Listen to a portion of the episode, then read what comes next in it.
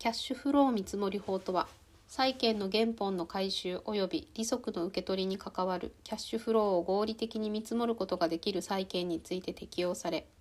原本の回収額及び利息の受け取り額を回収及び受け取りが見込まれる時から当期末までの期間にわたって当初の約定利子率を割引率として割り引いた金額割引現在価値と債券の帳簿価格との差額を貸し倒れ見積高とする方法である。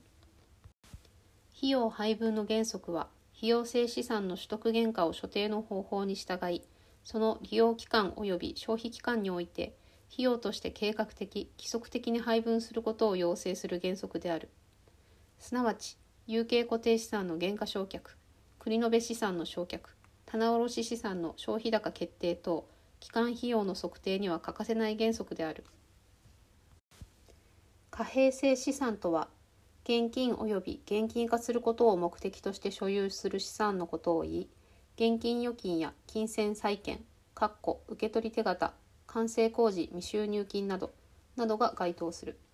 その評価額は収入額または回収可能額による。一方、費用性資産とは、販売または飛翔されることにより費用化される資産のことを言い、棚卸資産、有形、無形、固定資産、繰延資産などが該当する。その評価額は取得原価から費用配分額を控除した額による。収益と費用の対応関係には個別的対応と期間的対応がある。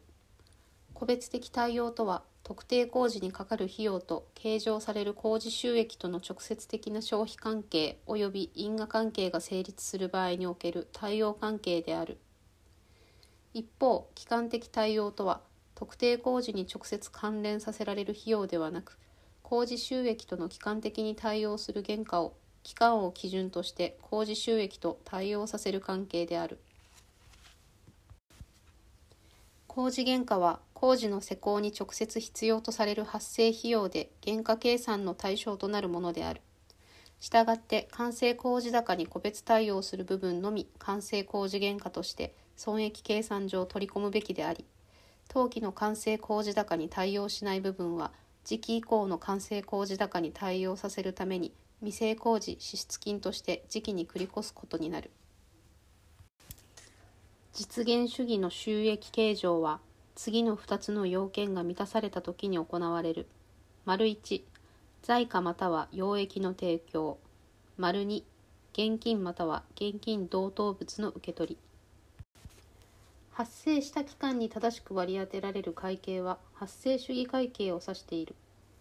発生主義会計とは、費用及び収益の期間帰属を現金の収支に関係なく発生したと認められる事実に基づいて決定しようとする会計を言う。資金的裏付けはないが、適正な期間損益計算が可能となる。収支額基準とは、費用及び収益の測定、金額の決定を支出額及び収入額に基づき測定することを言う。なお、この収入額、支出額は当期だけのものではなく、過去、将来の収入額、支出額を含むと解釈される。購入した材料貯蔵品は購入代価に副費、付随費用の一部または全部を加算することにより取得原価が算定される。一方、未成工事支出金は適正な原価計算基準の手続きによって算定された価格をもって取得原価とする。先入れ先出し法とは、先に取得したものから先に消費されると仮定して消費単価を計算する方法である。したがって、貸借対照表価格は最近取得したものから計算される。実際のものの流れと一致しているという長所があるが、インフレーションの時に保有利益を計上する欠点がある。減価償却とは、費用配分の原則に基づいて有形固定資産の取得原価をその対応期間における各事業年度に配分する手続きである。原価償却は適正な期間損益計算を行うため、毎期規則的に実施される。有形固定資産の価値減少の原因として、物質的原価と機能的原価が挙げられる。物質的原価とは、当該固定資産の利用及び時間の経過による磨滅、摩耗を原因とする価値の減少である。機能的原価とは外部要因により当該固定資産が陳腐化不適用化し価値の減少を引き起こす場合を指す取り替え資産とは同種の物品が多数集まって一つの全体を構成し老朽品の部分的取り替えを繰り返すことにより全体が維持される固定資産を言う。取り替え資産は取り替えに要する費用をし続けることで維持される資産であるから減価償却は行わず常に取得時の価格が維持される特徴がある。リース取引とは特定の物件の所有者たる貸し手レッサーがその物件の借り手レッシーに対しリース期間にわたりこれを使用収益する権利を与え借り手はリース料を貸し手に支払う取引を言う。リース取引の内容が複雑になりリース取引は単なる物件の賃貸借というだけでなく金融取引としての性格が強くなってきている。リース取引の契約内容も契約期間の長期化中途解約の不能最終的に物件が借り手に帰属するというような条件が含まれるようになったため従来のようにリース料の授受だけを記録し報告書を作成するとリース物件は貸借対照表に記録されず利害関係者の判断を誤らせる可能性がある。そこでリース資産を貸借対照表に計上し利害関係者の判断を誤らせないためにリース会計は必要になってきたのである。繰延資産とは将来の期間に影響する特定の費用を時期以降の期間に配分して処理するため経過的に貸借対照表の資産の部に記載するものである。将来の期間に影響する特定の費用とはすでに代価の支払いが完了しまたは支払い義務が確定しこれに対する役務の提供を受けたにもかかわらずその効果が将来にわたって発現するものと期待される費用を言う。繰延資産は特定費用が当期の収益よりもむしろ時期以降の収益に貢献する貢献するであろうと予測される場合当該費用を1会計期間で一括費用処理するのではなく数期間に分割して費用計上しようとするものである。したがって一旦資産計上し償却の手続きをもって費用化していく手法である。繰延資産として繰延経理する根拠として次の2つが挙げられる。ある支出が行われ、またそれによって役務の提供を受けたにもかかわらず、支出もしくは役務の有する効果が当期のみならず時期以降にわたるものと予想される場合、効果の発言という事実を重視して効果の及ぶ期間にわたる費用としてこれを配分する。ある支出が行われまたそれによって役務の提供を受けたにもかかわらずその金額が当期の収益に全く貢献せずむしろ時期以降の損益に関係するものと予想される場合収益との対応関係を重視して数期間の費用としてこれを配分する。費用収益対応及び費用配分の両原則が繰延経理の根拠となる引当金は将来の特定の費用または損失に備えて当期の負担額を計上する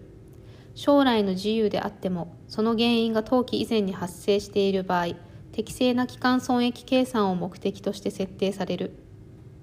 引当金の設定4件は4つ。1将来の特定の費用または損失であること。2その発生原因が当期以前の事象に起因すること。3その発生の可能性が高いこと。4その金額を合理的に見積もることができること。債権者持ち分とは債権者が企業資産に対して保有している請求権である。この持ち分は会計上の負債であり契約等により返済義務を負い期限の定めがある。負債の中には営業取引から生じた債務と財務取引から生じた債務があり後者には契約等に基づき一定の利息が支払われる。また負債はその支払いについて株主持ち分に優先する株主持ち分とは株式会社において株主が企業資産に対して保有している請求権であるこの持ち分は会計上の株主資本であり、株主の出資額と留保利益から構成される。基本的に返済の義務及び期限はなく、利益に応じて配当が支払われる。企業の解散等による資産の分配は債権者保有の債権に充当後の残余財産から行われる。繰延税金資産とは前払い税金であり将来減産一時債の解消年度において納付税額を減額させるものである。その金額は将来における納付税額の減額効果を適切に把握するために将来減産一時債の解消年度における法定実効税率を使用して計算する。二取引基準とは当初の外貨建て取引と事後的に行われた決済取引または換算替えを別々の取引として扱う考え方である。この考え方に基づけば為替差異は当初の取引高とは区別されて独立した損益の科目である為替差損益として処理される。1取引基準とは当初の外貨建て取引と事後的に行われた決済取引または換算替えを連続した一つの取引として扱う考え方である。この考え方に基づけば為替差異は当初の取引高の修正として処理される。繰延資産のうち創立費開業費開発費は5年以内に定額法により償却。株式交付費は3年以内に定額法により償却。社債発行費等は、社内、社債の償還期間内に原則として利息法により償却。ただし、定額法による償却も可。新株予約権の発行費用は3年以内に定額法により償却。